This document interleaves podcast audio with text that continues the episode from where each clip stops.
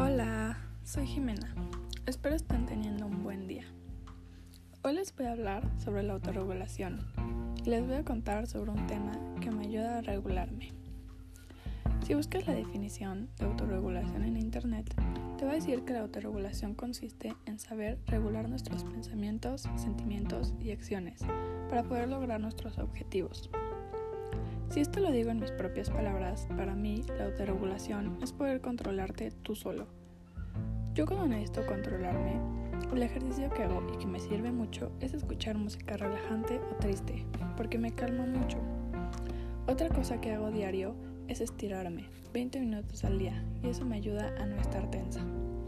También, diario medito 40 minutos porque eso me ayuda a relajarme y despejar mi mente.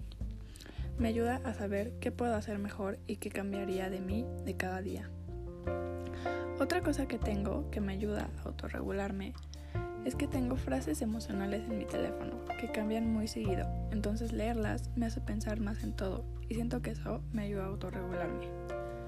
Siento que la autorregulación es muy importante porque te ayuda a relacionarte mejor con las personas que tienes alrededor y mejora tu inteligencia emocional ahora en estos días es lo más importante, poder relacionarte con la gente, tanto para negocios como para otras cosas.